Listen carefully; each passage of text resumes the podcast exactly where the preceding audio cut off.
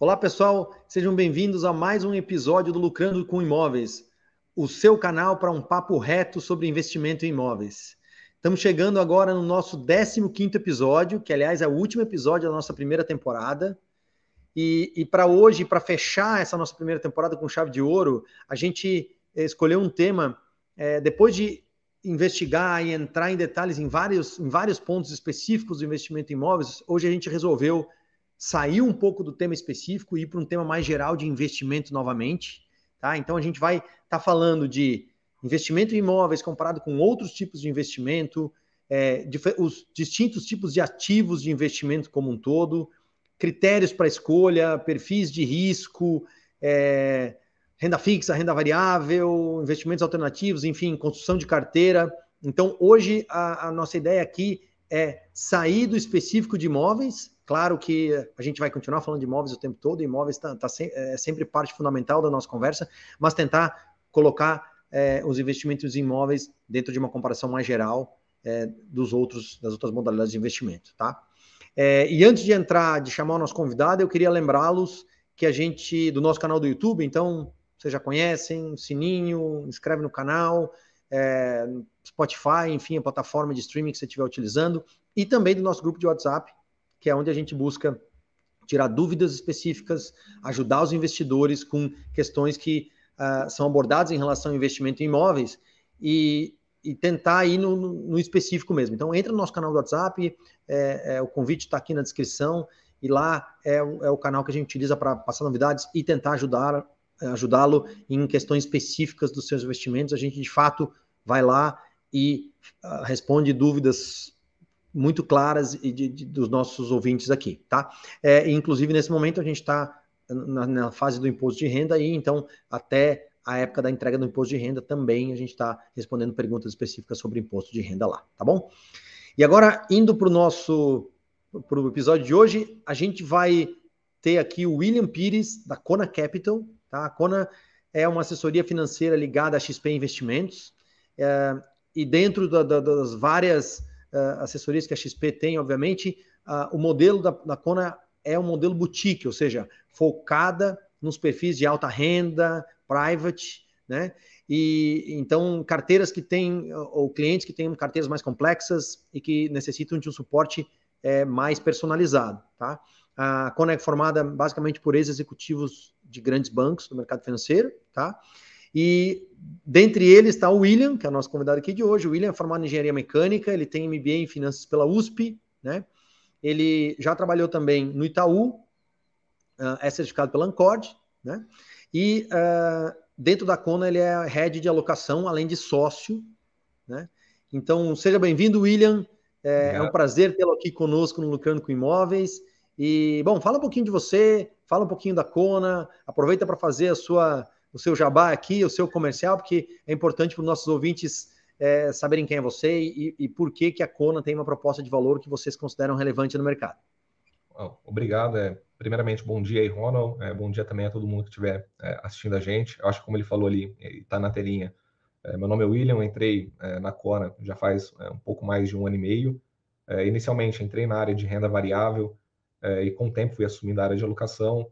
É, mas antes disso, já trabalhei também no Itaú na área de investimentos, é, serviços e operações também, ela conhecido como DISO. Então, fiquei já algum tempo nesse mercado financeiro, participei também da Liga é, de Investimentos é, durante o período de universidade. Então, a minha vida inteira é, fiquei inserido nesse meio é, de mercado. Também tenho familiares que trabalham dentro de grandes bancos, então isso já está enraizado ali desde pequeno também. Hoje a Kona é, é uma empresa é, que o nosso foco principal é ser referência no mercado financeiro. Então, como é que a gente faz isso?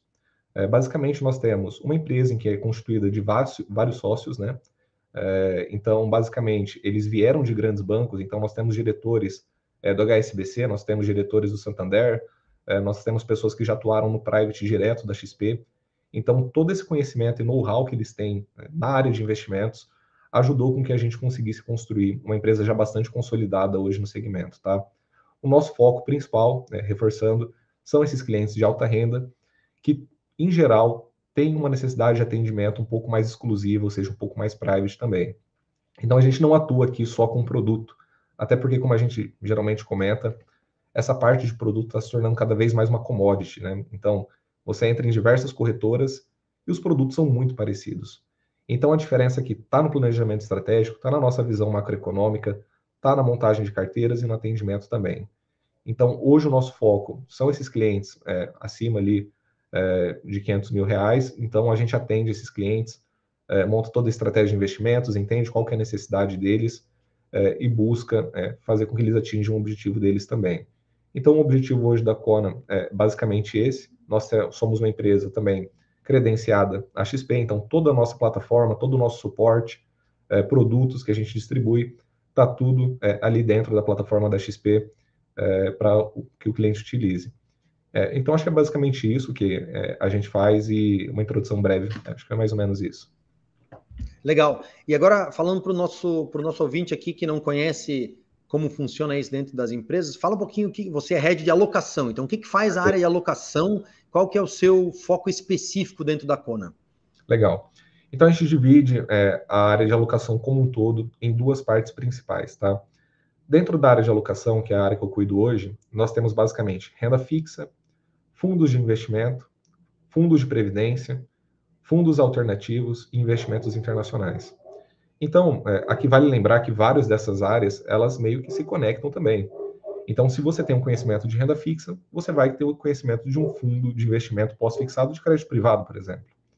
Então, essas áreas complementam e a gente também tem a parte de renda variável. Só que aí a gente tem outra pessoa é, que cuida dessa parte também, o Luciano Yamada, já tem mais de 20 anos de experiência na área, e aí toda a parte de derivativos, operações estruturadas, seja de proteção ou de alavancagem, ou seja, tentar um, obter um retorno maior com risco maior, é, isso é tocado por ele. Então, a área de alocação hoje, ela atua basicamente na definição da estratégia de investimentos como um todo, analisando o perfil do cliente e também é, selecionando os ativos dentro da plataforma. Se você entrar hoje dentro da, da plataforma da XP e olhar a quantidade de fundos de investimentos que existem, tem centenas e centenas de fundos. Alguns alavancados, alguns com mais risco, alguns com menos risco. É, alguns fundos são só ações. Dentro de multimercado, você tem fundos que são praticamente fundos de renda fixa, você tem fundos que são fundos de renda variável disfarçado. Então, para a pessoa que começa a investir, ou até para a pessoa que já tem um determinado nível de experiência, ela chegar e se deparar com essa quantidade de ativos é muito difícil. Então é aí que entra a área de alocação, é aí que entra é, os escritórios de investimentos, como a Cona, é, em ajudar ao cliente a entender quais são é, os maiores objetivos, o que, que, tem dentro de cada fundo, é, como que ele pode montar uma carteira diversificada e protegida, é, até para que ele esteja é, preparado aí para os diversos cenários que, bom, hoje a gente sabe que está bastante desafiador também, né? Legal.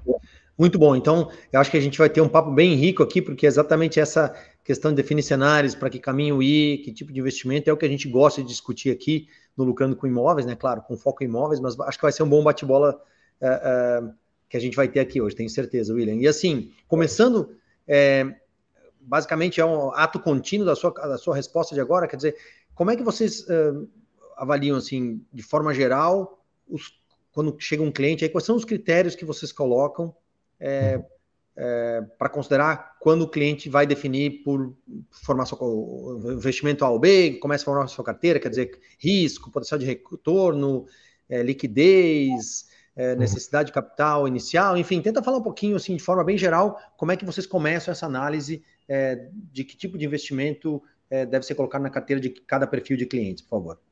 Perfeito. É, acho que assim, o primeiro passo que existe é quando um cliente chega ali no estágio zero, então ele chega é, com um dinheiro bruto, né, muitas vezes já tem alguma aplicação, mas é, também às vezes chega com um recurso é, pronto ali para aplicação, é fazer o suitability do cliente. O suitability a gente vai basicamente conhecer qual é o perfil de risco e tolerância a risco desse cliente. Porque muitos, é, muitas pessoas às vezes acreditam que tem um perfil conservador e às vezes é, chega a ser até moderado ou agressivo, enfim, vice-versa. Esse primeiro filtro que é feito, ele é um filtro muito básico, né? Tanto que são algumas perguntas padronizadas que, obrigatoriamente, até pela CVM, tem que ser feitas tá, ao cliente. A partir disso, é feita uma reunião com o cliente, ou seja, pode ser por vídeo ou presencial, e aí a gente vai entender diversas, eh, diversos aspectos da vida do cliente. Primeira coisa, qual que é o momento de vida dele, se ele já tem uma idade mais nova ou uma idade mais avançada, qual a necessidade de liquidez deles. Pessoas da mesma idade podem ter necessidades altas ou baixas de caixa, então muitas vezes tem filhos, é, filhos pequenos que pode ter necessidade, é, tem, quer ter mais preparado para eventuais emergências. Algumas pessoas já não estão preparadas mais para o longo prazo, então podem travar é, em ativos de mais longo prazo. Então, é entender também qual o momento é, que ele se encontra dessa liquidez, qual o risco que ele tolera, e alguns outros pontos importantes também, é, capital inicial que ele vai investir, então, alguns é, ativos têm um ticket inicial um pouco mais alto, então, por exemplo, alguns fundos alternativos, que a gente pode até falar um pouquinho mais para frente, é, que investem em empresas não listadas na bolsa, muitas vezes pedem um capital de investimento maior, tá? Do que, por exemplo, um CDB, um fundo pós-fixado. Então, o valor inicial também vai determinar quais ativos ele pode ou não entrar. Outro ponto é se ele já tem um bom nível de conhecimento do dos ativos uh, e se ele tolera essas oscilações. Então, muitas vezes o cliente ele não tem apetite a risco. Então, ele não tolera aquelas oscilações na carteira dele. Ele gosta de ver, mesmo que um retorno, às vezes, mais mediano, ali ligado é, à Selic, ele prefere ver essa linearidade nos investimentos dele do que ter um retorno maior, às vezes, no longo prazo, mas sofrer as oscilações. E é claro, a gente sabe que tem períodos é, da Bolsa e do Brasil, né, que vai ter é, essa volatilidade e vai trazer esse risco na carteira. Então, esses pontos, entender qual que é o risco, seja ele tolerância ou apetite do próprio cliente, momento de vida, necessidade de liquidez, qual tipo de proteção que ele quer. O cliente ele pode falar, não, quero estar dentro da garantia do FGC. Então, a gente utilizaria ali é, ativos bancários, por exemplo. O cliente fala, não, quero ter uma proteção de risco país. Eu não quero que, se, por exemplo, houver um confisco do, do governo, os meus ativos sejam atingidos. Então, talvez um investimento internacional. Então, todos esses fatores são colocados juntos na carteira do cliente para que ele esteja atendido no perfil dele em geral. Começa pelo suitability e vai muito mais caso, é, caso a caso ali, quase um trabalho artesão, né? É, do que realmente uma receita de bolo pronta. Né? Eu acho que esse é um ponto importante também. Legal. E como diria Pedro Malan, né?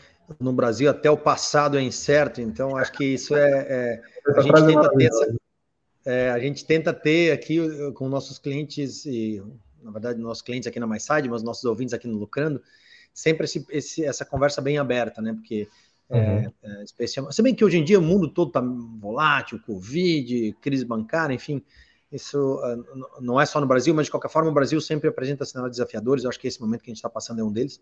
Né? Então, conhecer esses, essas possibilidades e, e, e, os distintos níveis de risco, especialmente, eu acho que é muito importante, né? Agora, falando, tentando estruturar assim, criar as caixinhas aí, né? Dos investimentos como um todo. Eu quero falar depois um pouquinho sobre como é que a gente enxerga imóveis aqui, mas tenta explicar para o nosso ouvinte aqui, é, na sua visão, e claro, aí é não é uma resposta rápida, né? Mas assim, tentar passar pelas principais classes é, de investimentos, né? Os principais grupos aí, renda fixa, variável, é, enfim, tenta dar, dar, uma geral e tentar falar um pouquinho sobre cada um deles, pelo menos para a gente ter um nível de, de entendimento uh, básico sobre cada um dos principais grupos aí. Perfeito. É, bom, basicamente hoje a gente tem é, quatro grupos principais, ou a gente poderia considerar até cinco, né?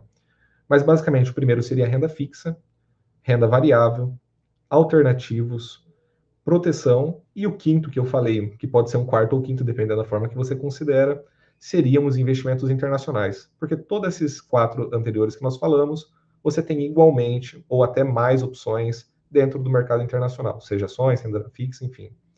Dentro de renda fixa, nós temos algumas opções diferentes, tá? Inclusive para determinados graus de risco diferentes. Muitas pessoas acreditam que a renda fixa seja fixa sempre. E, na verdade, é, isso não é sempre uma constante, né? Então, por exemplo, nós temos os ativos bancários, então ali a gente teria LCI e LCA. É, em geral, os bancários são ativos que a gente tem a garantia do fundo garantidor de, de crédito, né, que são, é basicamente um conglomerado de empresas privadas é, que dão estabilidade e também fornecem até 250 mil por ativo, é, até quatro emissores diferentes, caso venha a ter algum tipo de default. Então, a gente tem os bancários, que é o que o pessoal mais conhece. CDBs, L6, LCAs. E dentro desse grupo, e dentro de todos os outros também, você pode ter as três principais indexadores. Né? Então, pré-fixado, pós-fixado ou inflação. Continuando as outras classes, né? É, além de bancários, você tem os títulos públicos, E nos títulos públicos você também é, tem é, diversas, diversos indexadores diferentes. Então, você tem LFT para pós-fixado, você tem LTN, NTNF uh, para pré-fixado, e você tem as NTNBs, que são os títulos do governo para inflação. É interessante que alguns desses ativos é, também pagam cupons, então, para quem gosta da renda passiva, que eu acho que é muito do seu setor também, tem a opção de fazer uma carteira de renda passiva com esses ativos. E também dentro da renda fixa ainda, aí a gente entra no mercado de crédito privado, né? Inicialmente a gente falou de instituições financeiras, ou basicamente bancos. Depois nós falamos do governo. Então, para complementar, faltaria as, é, as emissões de dívidas de empresas privadas. Então, dentro desse último grupo, a gente tem os CRIs, CRAS, tem debentures, debentures incentivadas, que geralmente são setores fundamentais é, da economia, como energia, infraestrutura, agro, a gente vê algumas vezes também. Então, você tem esses títulos de dívida. Onde que vamos, geralmente... Vamos, só, talvez talvez para a gente dar alguns... Bom, aqui ainda estamos to, todos falando de renda fixa até nesse Sim. momento, né? É, tenta dar alguns exemplos, assim, porque tem muita sigla aí. É, é, tenta dar um, sei lá, na prática falar, olha, é, bom, lógico, poupança, todo mundo sabe o que, que é e tal, mas tenta dar algum exemplo de, dessas classes todas, tenta exemplificar alguns deles só para a gente ter uma, um pouco mais palpável, né? Por exemplo, o CDB, o que, que tipicamente é, o que, que é uma renda fixa, é inflação, é, enfim, taxa fixa, às vezes existe, né, nos pré-fixados. Tenta com, trazer nesses ativos que você mencionou dentro desse grande grupo de renda fixa, que trazer alguns exemplos para nós, por favor, William. Perfeito. Vamos trazer pelo menos um de cada aqui, tá? Dentro dos CDBs, você, como nós dissemos anteriormente, você teria empresas ali do setor bancário. Então você pode ter, por exemplo, um CDB do Banco C6, que é uma instituição financeira. Esse CDB do Banco C6, você tem três opções para você poder investir. Você pode escolher uma taxa pré-fixada, que é aquele valor que você contratou e ponto final. Exemplo, 13% ao ano, 14% ao ano, 15% ao ano, como você encontra em alguns ativos. Então, você levando esse ativo até o vencimento, você vai ter essa taxa que foi contratada e ponto final, tá? Então, em geral, é, a gente coloca nesse tipo de ativo pré-fixado quando o juro já está alto. Porque se você tivesse comprado um pré-fixado lá quando o juro estava 2%, e você conseguiria, às vezes, um pré de 3, 4 no máximo, hoje você veria que não foi uma boa compra, com juros permitindo CDBs a 14, 15%. Você também pode comprar ativos atrelados ao CDI. Em geral, esses ativos podem ou não ter liquidez diária. Então, você, muito provavelmente, a grande é, maioria do público aqui já tem ou, ou, ou terá em algum momento da vida um CDB de liquidez diária. Então ele vai render 100% do CDI, 101% do CDI. E da onde vem esse CDI? É basicamente é, uma taxa derivada da Selic, que é a nossa taxa básica de juros da economia. Então esse tipo de ativo, se o juro sobe, você ganha mais, porque você vai ter 100% daquela taxa. E se eventualmente a taxa cai, o inverso também é verdadeiro. Então você teria ali, é, por exemplo, 100% de 13,75, que é o juros de hoje. Se os juros cair para 10, você vai ter 100% de 10 e por aí vai. Então, esse tipo de ativo é legal quando os juros também está alto e tem a tendência de ficar alto por mais um determinado período de tempo, ou quando existe a perspectiva também de subida de juros, como foi o caso é, dos dois últimos anos, né? E por último, a gente tem os de inflação mais um determinado valor. Então, percebam que ele é como se fosse uma combinação dos dois anteriores, porque você tem uma taxa pré-fixada por exemplo, inflação mais 6. O 6 seria a parte pré-fixada, e a parte que irá variar com o tempo é a parte de inflação. Então, se a inflação dá 6% ao ano, você terá 6 mais o 6 do pré-fixado, totalizando aproximadamente 12. É, eu digo aproximadamente porque o pessoal geralmente soma, né, mas é, a, o correto seria uma multiplicação dos dois é, valores. Se a inflação dá 7, daria aproximadamente 7 mais 6, 13, e por aí vai. Esse tipo de ativo é super interessante ter na carteira, visando um ganho real. Não adianta, por exemplo, no primeiro caso, quando a gente falou do pré, você colocar 100% da sua carteira em pré-fixado, uma vez que se a inflação bate 20% ao ano, não adianta você ter tido um retorno de 14%, 15% ao ano. Então, o CDB, você tem todos esses ativos é, com garantia do fundo garantidor de crédito, como nós falamos, é, para proteger também o investidor e em todos esses indexadores diferentes, tá? E aí, entrando um pouquinho aqui nos títulos públicos, você de novo é, terá todos esses indexadores que a gente comentou. E aí, é, o qual é a diferença entre os dois? Tem pessoas que têm é, volumes muito maiores do que o, o próprio fundo garantidor é, de crédito cobre. E ela quer uma opção super conservadora, que o dinheiro dela não esteja num risco, é, por exemplo, da falência é, ou do default desses ativos. Então ela parte para os títulos públicos. E uma lei universal que a gente poderia até dizer dos investimentos é: quanto mais risco, maior é a tendência de ganhos altos ou perdas altas. E no Tesouro Direto, como teoricamente dentro do Brasil é o investimento mais seguro que tem, nós iremos ver que os pré-fixados do Tesouro é, serão um pouco menores do que os de instituições bancárias ou de empresas privadas também. Então, ali dentro do Tesouro, você tem opções que acompanham os juros, você tem opções que acompanham a inflação, e você também tem opções pré-fixadas, como a gente comentou no caso das LTNs e também no caso das NTNFs. A diferença é que a taxa será um pouco menor, porém você terá um risco país. Você dificilmente não terá é, esse recurso de volta. A gente sempre brinca, né? Porque no pior dos casos, é, o governo pode imprimir um pouco mais de dinheiro é, para te pagar, tá? E aí, é, complementando também a questão que a gente comentou um pouquinho anteriormente dos bancários, você tem ativos isentos de imposto de renda e ativos que não são isentos de imposto de renda. Poxa, mas qual será que compensa é, mais? Né? Será que compensa eu pegar 12% ao ano isento de imposto de renda numa LCI ou LCA? Ou será que compensa eu pegar 15% ao ano e pagar o imposto?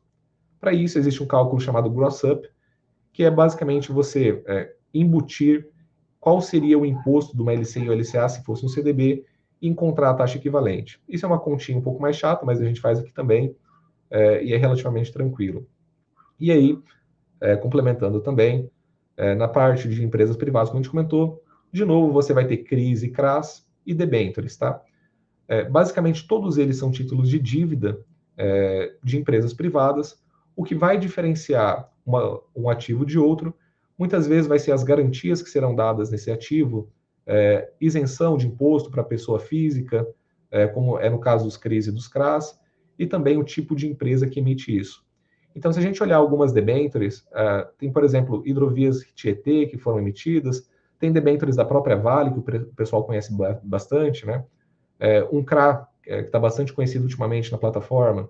Nós temos o CRA da AgroGalaxy, o CRI, que é também o Certificado de Recebível Imobiliário, é uma empresa bastante conhecida que atualmente é, tem disponível na plataforma, é o próprio CRI da Avan, que é um CRI isento de imposto de renda pelo próprio instrumento, mas ele fornece juros mensal, isento de imposto de renda também é, para o cliente. Então, tudo que o CDI render naquele mês, mais uma taxa que ele contrata, ele vai receber em dinheiro na conta todos os meses. Então, ele não precisa esperar chegar o vencimento para esses ativos. No caso desse CRI, ele recebe todos os meses na conta, como se fosse um imóvel, inclusive. Então, dentro da renda fixa, é, basicamente, é, são essas macroclasses, tá?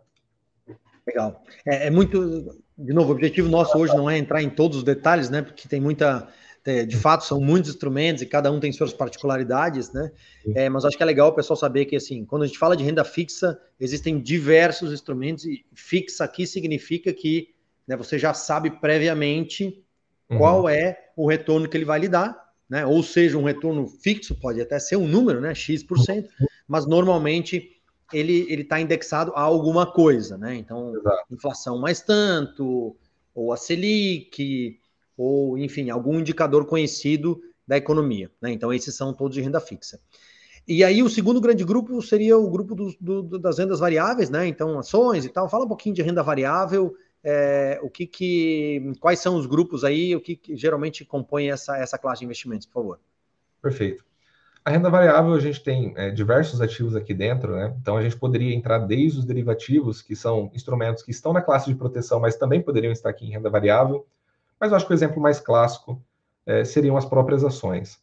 As ações você se torna, é, teoricamente, sócio ali de uma empresa, seja uma ação preferencial é, ou seja uma ação ordinária, e você, a partir daquele momento, é, tem direito a receber os dividendos que essa empresa produz e também você vai ter a valorização ou desvalorização desse ativo de acordo com quão bem essa empresa vai. Né? Então, todos os trimestres as empresas lançam balanço é, na bolsa, inclusive são balanços auditados e também fiscalizados pela própria CVM, no caso das empresas abertas, né, como o caso das ações.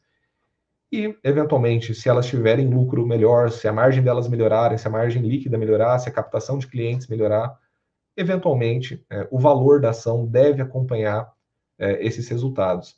Então, as ações são excelentes instrumentos também para quem busca é, retornos é, maiores ao longo do tempo. É claro que a gente sempre observa os riscos políticos envolvidos no país, os riscos econômicos, mas é super possível. Não estou vendo ações nos contatos. Eu acho que a, o celular falou aqui junto. Mas é super possível montar uma carteira é, balanceada também é, e com setores é, adequados, né?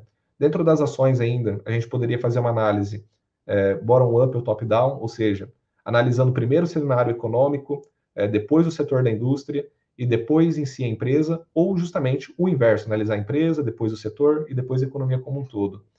Ambas as análises ajudam a você a não entrar em setores muito complicados, é, como por exemplo, hoje é o caso da, das empresas de varejo, que existe um prêmio ali de fato, mas o risco também é, é muito alto junto, né? Então, é, essa análise é super importante fazer também.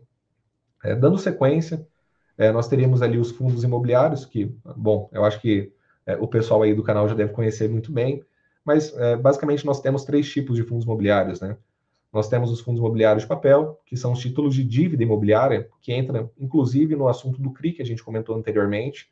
Só que em vez de você comprar um CRI, você compra uma carteirinha de vários CRIs ali dentro, que muitas vezes são estruturados pelos próprios é, fundos imobiliários, né? Você tem os fundos de tijolo, que são basicamente fundos que investem em imóveis de fato. Então, o imóvel é físico, ele está lá, ele existe, ele tem inquilinos, esses inquilinos pagam aluguel. E esses imóveis, é, em geral, a gente busca também colocar em fundos bastante diversificados. Né? É, existe um caso que a gente comenta bastante é, dentro da Cona, que é o caso do XPCM 11. É, era um fundo que ficava lá em Macaé, ele tinha um único inquilino, tinha um único imóvel que era é, para a Petrobras. Eventualmente, né, a Petrobras não renovou o contrato e até hoje esse imóvel está com uma vacância enorme. Né? Então, é, procurar fundos imobiliários diversificados também é fundamental para evitar esse tipo de risco também. E o terceiro tipo de fundo imobiliário são os FOFs. Isso é basicamente fundos de fundos. Então, dentro desse fundo imobiliário, ele vai comprar outros fundos imobiliários e podem ser eles de papel, podem ser eles de tijolo, é, pode ser os dois ao mesmo tempo, como é o caso do CPTS 11, então, dentro de fundos imobiliários, tem várias opções também é, ali dentro desse macro grupo de renda variável. E é muito legal para compor a estratégia de quem é, busca ter essa renda passiva ali, né? Então, uma renda todos os meses e, por enquanto, no Brasil, isento de imposto de renda. Nós imaginamos que vai continuar assim, é, até porque é uma indústria muito nova e não faria sentido você desestimular isso, mas, eventualmente, quem sabe, a gente nunca sabe o que o governo pode fazer, mas por enquanto são isentos de tributo também, tá? E aí, por último, é, nós teríamos os ETFs, que são basicamente é, fundos passivos de investimento que muitas vezes vão replicar um determinado índice. Um exemplo, nós temos ETFs que acompanham o retorno da Bolsa Americana, nós temos ETFs que acompanham o rendimento de empresas de tecnologia, nós temos ETFs que acompanham o rendimento da Bolsa do Brasil, nós temos ETFs de agro. Então, são basicamente carteiras passivas que o objetivo dela é trazer o retorno de um determinado índice. Aí, é claro, a gente poderia entrar nos BDRs, que são é, recibos de empresas compradas nos Estados Unidos, é, as próprias opções que são utilizadas dentro das ações para que você ou controle o risco da sua ação. Você pode, por exemplo, dizer: eu não aceito perder mais de 20%, mas também estou ok em ganhar até 25%, ou seja, limitando o ganho, mas também limitando a perda. Você pode utilizar isso como uma forma de se alavancar. Poxa, eu tenho certeza que tal ação vai ter um resultado muito expressivo. Então, você pode comprar um call, por exemplo, que é, é um derivativo dessa ação. Então, todas essas opções, e aqui eu não vou entrar muito no mérito é, do que o pessoal usa para fazer day trade, porque não é o nosso foco, tudo isso está dentro de renda variável e aqui nessa parte é extremamente importante que a pessoa tenha conhecimento do que ela está fazendo, é, porque dependendo do tipo de ativo que ela comprar, ela pode estar se alavancando muito na carteira, então aqui exige um, um nível é, técnico um pouco maior também, tá? Legal. É, bom, a gente, eu, eu, vou falar, eu vou tentar concluir um pouquinho falando de, de, imóveis daqui a pouco. Você falou um pouco dos fundos, né? Mas antes de, de chegar lá, é, vamos falar bem rapidamente sobre o que os outros dois tipos de, de, de classe de investimento aí, alternativos, né? Que, que, eu acho que é legal explicar para o pessoal, só para saber que existem, acho que não vamos entrar em detalhes, e as proteções como um todo, assim, rapidinho, que tipo de é, só para as pessoas que estão nos ouvindo saberem de fato que existem esses outros tipos de investimento que não que são mais incomuns, digamos, são menos, menos comuns, mas também existem aí, também são uma alternativa, né? Os alternativos e as proteções. Perfeito. Então, a grande maioria das pessoas acredita que a única forma de você investir numa empresa ou é no título de dívida dela, como é o caso da renda fixa, CRIs, CRAS, debêntures, como a gente comentou, ou se ela for listada em bolsa, ou seja, ela precisa ter feito um IPO estar listada na B3 para que você possa comprar uma ação dessa empresa. Mas isso não é necessariamente verdade. Existem fundos alternativos, como o caso do Pátria, a gente tem Bolsa Nova, que faz um trabalho muito bom também. E dentro desses fundos alternativos, eles vão investir em empresas, em geral, num estágio mais inicial, ou até médias empresas, e elas fazem captação de recursos através de pools. Então, vai fazer uma rodada de investimentos, os clientes eles aportam um recurso e conforme essa empresa cresce, o grande objetivo dos fundos é fazer essas startups crescerem, essas empresas crescerem, para que eles vendam, em geral, dentro de um período de 4 a 8 anos e tragam um retorno super expressivo é, para os clientes. Né? Pontos super importantes aqui dentro desses é, fundos alternativos. Eles não possuem liquidez, e eles não têm uma liquidez determinada. O que significa isso? Se você eventualmente comprar um CDB que não tem liquidez, tudo bem, você sabe que você não pode resgatar ele até o vencimento, mas você já conhece o dia que ele vai vencer. Dentro dos investimentos alternativos não funciona assim, porque o investidor ele vai receber o retorno de volta quando as empresas forem vendidas. Então é importante que o cliente conheça também é, o nível de tempo que ele consegue ficar sem esse recurso, que em geral gira de 4 a 8 anos, como a gente comentou. É importante lembrar que os fundos alternativos muitas vezes possuem riscos maiores do que os casos anteriores que a gente comentou, de ações e renda variável, mas você tem excelentes fundos que estão aí há muitos anos trazendo retornos super excepcionais também. Então é normal você ver dentro de fundos alternativos empresas que dobram de tamanho dentro de dois, três anos, é, às vezes até mais do que isso. A gente pode até citar alguns casos, como a Kinvo, é, tem uma empresa de brechó que foi vendido para a Renner recentemente, que também era de startup. É, a própria XP Investimentos como um todo nasceu dentro de um fundo dessa forma. Então, esse investimento tem um pouco mais de risco, porém ele também pode fornecer retornos maiores ou também perdas maiores. E aí vai também de adequar é, a proporção desse ativo na carteira do cliente, nunca colocando mais do que 3 a 5% no máximo. Então, isso é um ponto importante também.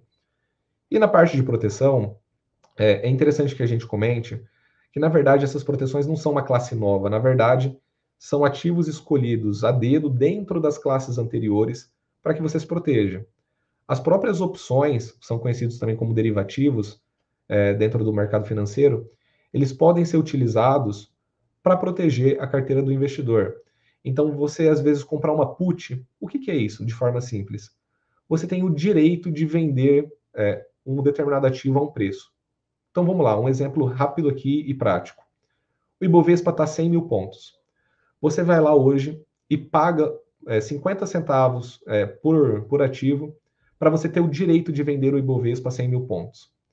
Se eventualmente o Ibovespa cair para 90 mil pontos, lembra, você tem o direito de vender ele a 100 mil. Então você está protegido dessa queda. E se eventualmente ele subir? É igual um seguro. Se você contrata um seguro e o carro não bate, você fica feliz que o carro não bateu, mas o valor do seguro você pagou por ter essa proteção. Perdido, né? É. Exato. É, eu acho que as proteções é bem isso, né? A gente falar é, é, é um, é um, paralelo específico dos seguros aqui, né? Então, se eu preciso, Exato. Se eu estou muito exposto a, uma, a um certo cenário e ele pode me trazer para uma situação muito difícil, eu pago um certo prêmio para que, se aquele cenário acontecer, eu esteja protegido contra ele. É isso, né? Sim, exato. E se ele não acontece, a gente não vai ficar triste porque não bateu o carro, que a casa não pegou fogo. A gente vai ficar feliz porque a maior parte dos nossos outros ativos é, vão se valorizar com isso também, né? Então, os derivativos são é, instrumentos que a gente utiliza para proteger a carteira e não só através de opções, tá? É, a gente também tem alguns ativos que oscilam negativamente a, a, períodos de crise. Então, você tem, por exemplo, o ouro. O ouro, em períodos de crise, historicamente, ele se valoriza, é, porque é um, é, é um metal que já está aí é, provado há, milênios, né? É, nós temos o índice VIX, que basicamente é, ele é conhecido como índice do medo, né? Quando está com muita incerteza, muita volatilidade no mercado americano, que acaba afetando também um pouco o mundo todo, esse índice sobe muito e você pode comprar ele como forma de proteção. Isso é muito comum também. Então, tem muitas proteções, tem como você analisar a carteira e até os imóveis, às vezes, que o cliente tem, tem como você analisar é, o tipo de vida que ele tem para você colocar ativos que oscilem é, inversamente proporcional, né, para que ele tenha um determinado nível de proteção ali. Legal. Ótimo. Então, assim, uma super aula sobre classe de investimento. É, claro, por último, eu vou falar aqui rapidinho é, de uma classe que a gente já conhece, só para botar ela, contextualizar ela diante das outras, estão os imóveis, né, que é o que a gente conversa aqui dentro do Lucrando, e, e qual que é a nossa visão é, sobre investimento em imóveis como um todo. O investimento em imóveis, em geral, eles são, uh, se bem feitos, é claro, nós temos, estou pensando em investimentos colocados em ativos de alta qualidade, tá? Por isso que não é qualquer imóvel que se vale, mas com essa premissa colocada, são investimentos que são muito resilientes à queda, então imóveis no Brasil, é, é, o que acontece é que geralmente eles têm uma perda de liquidez, mas é muito difícil que eles tenham uma desvalorização real quando eles são bem escolhidos, né? Então são ativos que são muito resilientes à queda, é, e ao mesmo tempo eles apresentam é, oportunidades de um upside, que a gente fala, quer dizer, de uma valorização é, expressiva nos momentos, do, do, nos ciclos de valorização dos imóveis. Então a gente nesse momento está 1, né? Não sei se terminou já ou está terminando, nós estamos no meio ainda, é muito difícil de dizer, mas é, há uma, uma, grande valorização dos imóveis é, no período recente aí. É, e então, assim, por isso que a gente acredita que o investimento em imóveis como um todo, é, a gente busca, ou eles são ideais para é, investidores que não têm, que não são investidores profissionais, que não estão acompanhando todos os dias a performance de cada um dos ativos, né? E que, ao mesmo tempo, buscam uh, uma, uh, um retorno e uma proteção de médio e longo prazo. Né? E aí, claro, se você vai ter aluguel, em geral, ele te dá um retorno é, periódico, mas que geralmente não é um retorno é, é, do aluguel em si, que não vai ser muito alto, você vai estar falando de 0,5%, 0,8% ao mês, ou seja, qualquer lugar entre 6% e 10% ao ano. Mas você está lá posicionados buscando captar os grandes ciclos de valorização, que aí sim, no longo prazo, os imóveis costumam ter uma valorização real, é, como um todo, especialmente se você for para as áreas de escassez. Né? Então, por isso que comprar imóveis como um todo é, pode ter resultados muito distintos, porque se eu vou numa área em que há escassez, em que os imóveis a escassez de terrenos, em que há uma área de, desenvolvimento forte urbano, no, no médio e no longo prazo você vai ter uma grande valorização proporcional, porque aquela região está sendo mais buscada, tem menos terrenos disponíveis, é, há desenvolvimentos urbanos naquela região que levam para um ciclo de valorização, né? E é isso que a gente busca captar com os imóveis, né? É claro, importante deixar claro que os imóveis tipicamente são investimentos com uma liquidez mais baixa, né? Então, se você precisar vender é, com urgência, você vai, provavelmente vai ter uma desvalorização relevante, né? Então, por isso que a gente é, busca é, os imóveis são uma classe ativa naturalmente que para ter um bom, uma boa rentabilidade você precisa ter condição de segurar ali um tempo a mais, não é uma coisa, não, não é um, não é uma, a, a parte da sua carteira que está focada numa reserva, por exemplo, que você pode é, ter ela disponível a qualquer momento, né? É, e também, claro, o que acontece nos imóveis é que, em geral, o que a gente recomenda é que as pessoas vão investir em áreas que elas tenham um conhecimento, né? Então, é, você não vai comprar imóveis de forma geral, você vai comprar este empreendimento naquela região específica que você conhece, que você entende o que está acontecendo, que você tem um, um cenário desenvolvido em relação a, ao desenvolvimento daquela área, por exemplo. Né? E é isso que dentro da MySide a gente ajuda, ajuda o cliente a fazer. É, e aqui no Lucas a gente tenta é, é, dar as dicas e trazer as, as grandes sugestões. Né? Então, a, a, nossa visão de imóveis é, é, é muito essa, quer dizer, são ativos que são resilientes, a perda de valor, bastante resilientes, e ao mesmo tempo capturam ciclos de valorização fortes. Então, eles são bons para quem tá, não está todo dia, quer dizer, não é uma gestão ativa de compra e venda é, é, com, com, baixa, com alta frequência ou com baixa, baixo período e que buscam captar grandes ciclos de valorização aí, né? É, que é, de alguma forma, dentro uh, das carteiras ou, ou dentro do, do, da estratégia de investimento, é, a gente traz alguns elementos né, de proteção à queda, porque é um ativo que tem valor real e possibilidade de valorização em certos ciclos. Né? Agora, tentando, William, misturar um pouquinho do que a gente falou aqui, é, um, acho que de qualquer, de qualquer forma, muito do trabalho de vocês aí na Kona é montar carteiras, né? Então, pegar um perfil é, do cliente, dependendo, e montar uma carteira. Fala um pouquinho sobre esse processo, né? É, como é que é montar uma carteira? Assim, você falou um pouquinho antes, ah, se eu vou para os investimentos de mais alto risco, no máximo 5%. Né? Tenta uhum. explicar um pouquinho qual que é a visão de vocês em relação a esse ponto. Quer dizer, eu entendo o perfil do, do, do, do investidor, e para esse investidor eu vou montar uma carteira que mais ou menos é assim, talvez exemplificar um pouquinho como seria e tal. Tenta falar Legal. um pouquinho sobre essa questão de montagem de carteira, porque eu acho que é, para o investidor como um todo, tanto em imóveis quanto qualquer outro investimento, sempre é fundamental ter esse equilíbrio, né? E buscar a, a ter as a, conjunto de ativos, buscando te dar a possibilidade de captar as valorizações e ao mesmo tempo proteger dos cenários mais negativos, né? Sim, é perfeito. É, eu acho que assim, o primeiro ponto é, que a gente tem que é sempre lembrar para o investidor é que o investimento, dele, é, o investimento dele deve ser um meio para o objetivo e não necessariamente o final dele, né? Então, o primeiro passo é entender qual é o objetivo é, desse recurso, desse investimento. Será destinado a uma aposentadoria? Será destinado é, para tirar o, o recurso e, e, fazer alguma viagem depois de um determinado tempo? É os dois ao mesmo tempo? Então, entender primeiramente qual que é o objetivo é, com esse investimento também. Dito isso, é, quando você já tem é, esse primeiro panorama, você começa a definir os prazos e o risco do tipo de investimento que você fará. Então, o cliente muitas vezes chega e fala, por exemplo, olha, eu sou extremamente conservador, eu quero ter uma necessidade de 30% às vezes do recurso para eu poder tirar a hora que eu quiser, para utilizar da forma que eu preferir. Então, e o restante eu aceito ficar de dois a três anos. Nesses casos em que você já conhece qual será o prazo de investimento, você consegue determinar escolher um determinado tipo de ativo. Então, nesse caso, por exemplo, de um investidor super conservador, ele poderia deixar a liquidez dele em um título público federal, como é o caso da LFT, que vai render mais já muito mais do que a poupança, por exemplo. Hoje vai render um pouco mais de 1% ao mês. Ele pode tirar esse recurso quando ele quiser, não existe nem, nenhum tipo de pênalti é, nesse tipo de ativo. E aí, por exemplo, se ele for conservador, como a gente está falando, a gente pode fazer as aplicações em CDBs, então colocando uma parte em prefixado, colocando uma parte em inflação para que ele tenha uma proteção.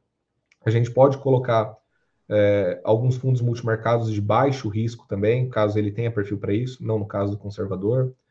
E depois que a gente monta toda essa estratégia com o cliente, nós é, utilizamos um, um, um, programa que é um, uma plataforma da própria XP, e dentro dessa plataforma nós conseguimos pegar todos os ativos que nós conversamos com o cliente e, e agrupar eles de fato, ou seja, montar uma carteira com esses ativos e mostrar como teria sido o desempenho dela nos últimos três anos.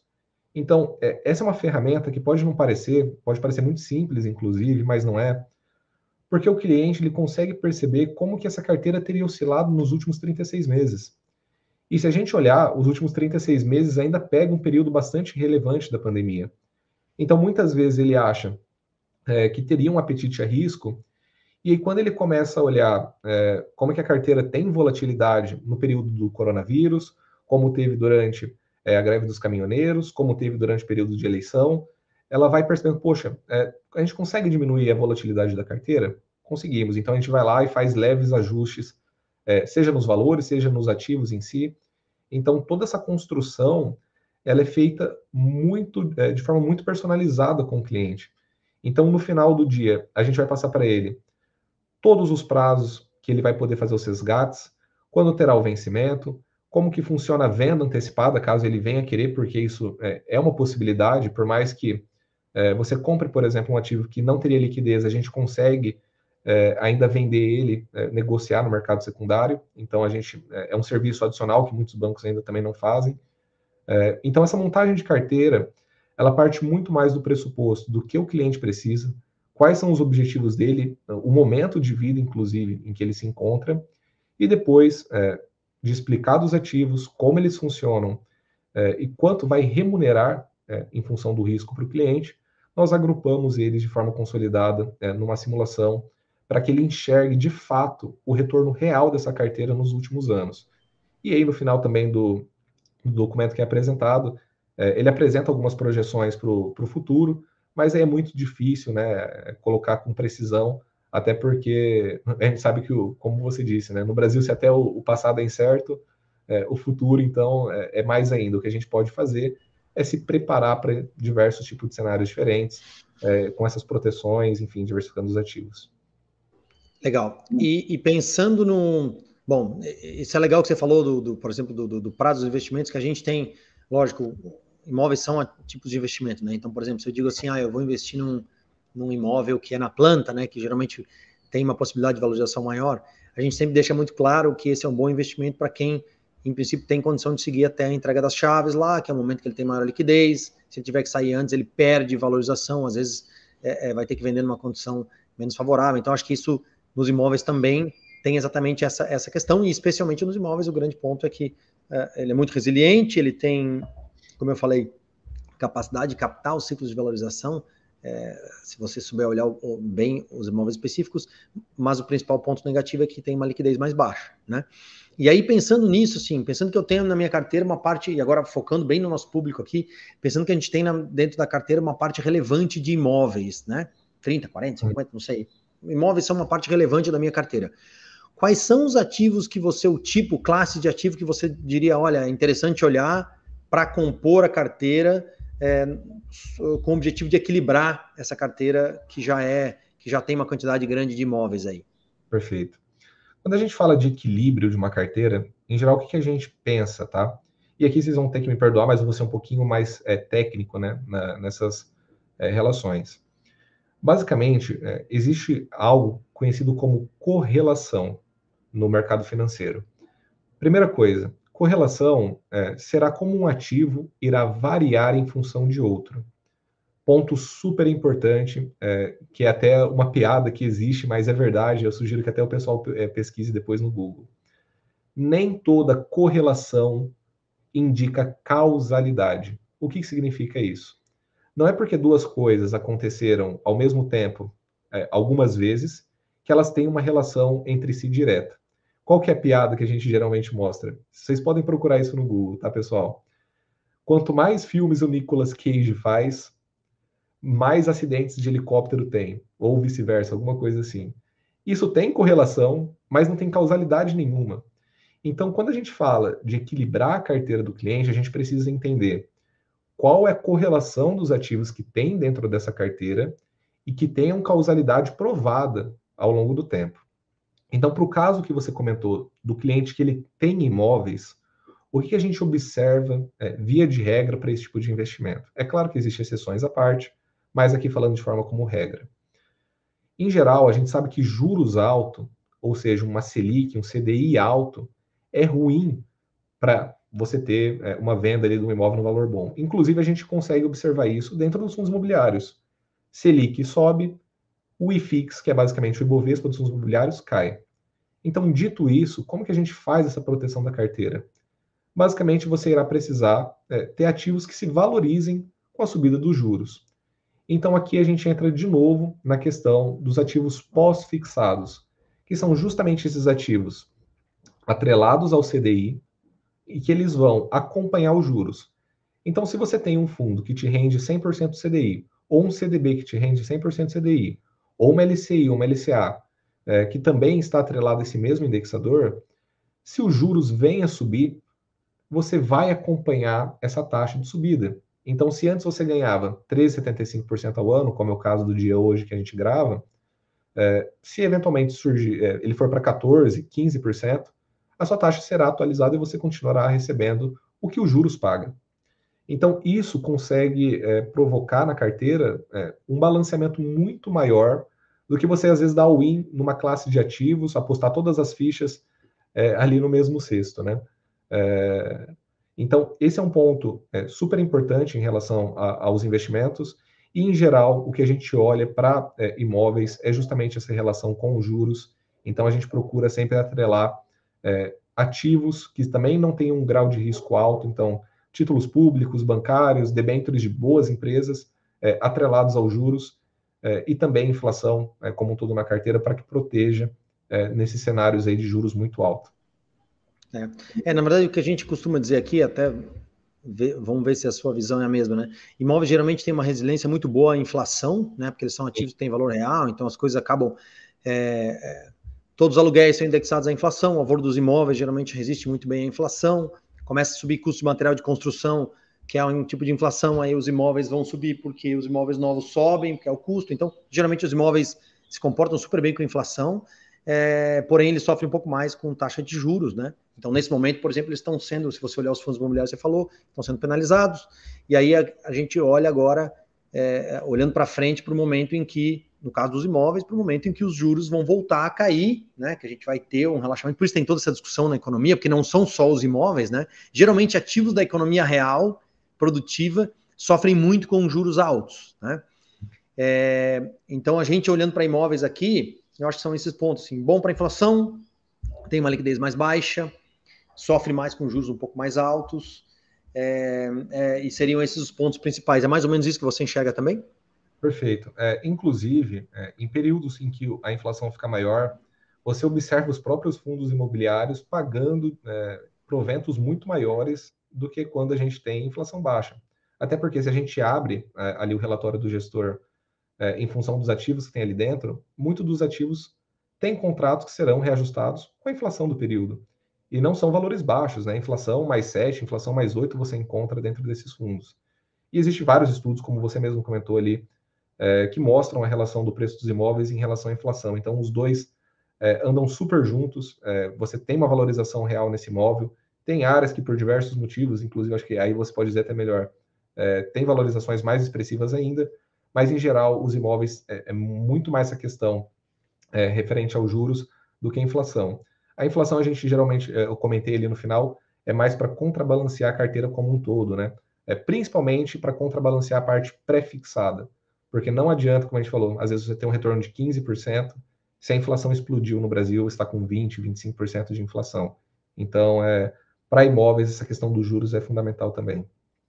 É, isso aí. Não, e o que você está falando, só para deixar claro para o nosso ouvinte aqui, é, é, é, isso, quer dizer, os imóveis em geral se comportam assim, é importante você saber, Porém, uhum. o que a gente busca aqui, é o nosso, é o nosso foco aqui no Lucrando com Imóveis, é buscar ativos que, além da valorização geral do mercado, estejam se valorizando é, perante os outros ativos imobiliários, né? ou seja, regiões, é, tipos de empreendimento, é, áreas como um todo. Normalmente está muito preocupado com o perfil do, do, do empreendimento em si e a região que ele está sendo construído porque aí você vai ver que, por exemplo, que uma cidade que tem um grande adensamento urbano e desenvolvimento urbano muito grande, né, é, vai ter uma valorização média dos imóveis muito maior do que a cidade lá do interior, em que é, não, há, não há uma escassez, não há uma, uma busca é, é grande, né, pela, por, por aquela região, por exemplo. Então, no fundo, a grande... Por isso que há sim aí um conhecimento específico de que região que você vai, que tipo de imóvel você vai pegar e tal. Legal. Perfeito.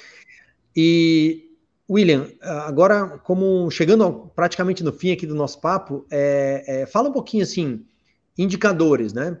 Para investimentos em geral. Que indicadores geralmente o investidor tem que estar de olho? Quer dizer, Selic, como é que está juros, como é que está. Quer dizer, Selic, que basicamente é juros, IPCA, dá uma, dá uma. Fala assim de forma bem rápida e resumida quais são os principais indicadores que você, é, é, que a gente, qualquer investidor deveria monitorar para olhando para o mercado, por favor. Perfeito. É, bom, é, o boletim Focus é um boletim que é produzido pelo próprio Banco Central é, toda segunda-feira, então a gente consegue acompanhar quais são esses indicadores.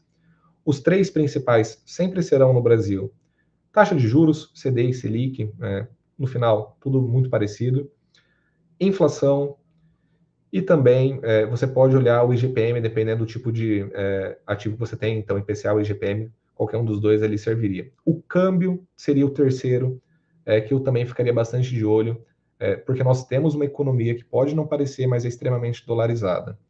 Então, hoje, olhando principalmente indexadores, é super importante que você entenda como que os juros altos afetam seus investimentos, como que a inflação pode corroer também é, o seu poder de compra ao longo do tempo e também é, se atentar como está a economia global é, do país. Então, os indicadores principais são esses, e a gente tem que entender, é, para fechar é, essa parte de indicadores, que eles não são inputs, ou seja, a gente não vai é, tentar alterar eles é, para fazer o que a gente quer. Na verdade, eles são um reflexo de como a economia está reagindo. Então, é, por que, que o Banco Central simplesmente não baixa juros e facilita a vida de todo mundo para ter financiamentos mais baratos, para as empresas terem capital de giro mais barato? Por que ele simplesmente não faz isso? Porque isso pode provocar uma inflação enorme ao longo do tempo, que no médio e longo prazo seria péssimo. Então, está antenado também nas questões políticas e econômicas, que hoje está muito em voga, a gente liga a TV, está todo dia isso é, sendo falado, é importante porque isso vai mudar nas previsões esses indicadores. É, então, você tendo essa noção é, de como que o mercado oscila em relação a esses indicadores e acompanhando eles, é, não precisa ser tão frequentemente, é, uma vez por mês para um, investidor normal é, já estaria ok, você consegue estar já bem atendido aí, melhor que 99% das pessoas que estão investindo no mercado, né? Então, principalmente CDI, inflação e câmbio. Legal. Bom, chegando na parte final aqui, William, do nosso, do, do nosso episódio de hoje, é, a gente sempre termina com o, uma, o que a gente chama de dica de ouro do convidado. Então, pensando ali, momento do Brasil, investimentos, enfim, qual que seria a sua dica de ouro para quem está nos ouvindo em relação aos seus investimentos? Primeiro de tudo, é, se você me permite, eu queria dar uma dica de ouro e talvez uma de prata, então duas aqui para servir, tá? Pode ser, pode ser, a casa é sua. Primeiro de tudo, diversificação. Não adianta você eh, a gente escolher o melhor ativo do mundo e colocar 100% do patrimônio nele. Eventualmente, alguma mudança de legislação, alguma fraude contábil nunca prevista, como o caso da Americanas, pode afetar seu investimento de forma significativa. Então, aquele ditado que a nossa nossa mãe, a nossa avó falava para a gente de não colocar todos os ovos na mesma cesta, vale também para os investimentos. É claro que de uma forma um pouco mais sofisticada. Então, primeiro de tudo, diversificação. E se eu pudesse é, escolher um ativo hoje, nesse momento, com um dólar a quase cinco reais é, e todos os riscos que a gente tem visto ultimamente, a pessoa que ainda não dolarizou o patrimônio, eu acho que é um momento super interessante, tanto pela questão cambial, quanto pela questão de juros nos Estados Unidos, então você consegue uma renda fixa super atrativa, e também é, esses ativos não se comunicam com o Brasil. Então, é, é excelente para planejamento sucessório. Lá você consegue comprar ativos que não entram é, na, em nenhuma alíquota de tributação. Então, se eu pudesse dar mais uma dica de um ativo específico, seria dolarizem o patrimônio de vocês. Seja com bonds, que são ativos de renda fixa, sejam ETFs, que a gente já comentou um pouquinho, ou até mesmo ações de boas empresas no exterior. Então, diversificação e investimentos no exterior. Legal. Bom, William, obrigado pela sua participação, obrigado ao pessoal todo da Kona Capital. É, foi um grande prazer tê-lo aqui e, e, espero que a gente tenha a oportunidade de voltar a bater um papo no futuro aí, tá bom? Obrigado pela sua participação. Obrigado, viu, Ronald? Abraço aí pro pessoal também. Tchau, tchau. Valeu, um grande abraço. E pessoal, então chegamos ao final do 15 episódio, chegamos ao final é, da nossa primeira temporada. Foi um grande prazer tê-los aqui durante é, todos esses episódios. E lembrando sempre, grupo do WhatsApp, está aqui na nossa descrição, se inscreva lá, a gente responde as suas dúvidas específicas, a gente fala sobre notícias, a gente dá dicas, a gente, enfim, é, bate um papo de dia a dia com investidores em imóveis. E uh, o nosso canal YouTube, né, nos, nos, nos uh, plataformas de streaming aí, é, Spotify e tudo mais. Então se inscrevam, a gente vai agora dar uma pausa para montar nossa próxima temporada, mas em breve a gente volta com novos episódios e muito, muita informação de muita relevância para investidores em imóveis, tá bom? Obrigado, pessoal, um grande abraço e até, até o próximo. Tchau, tchau.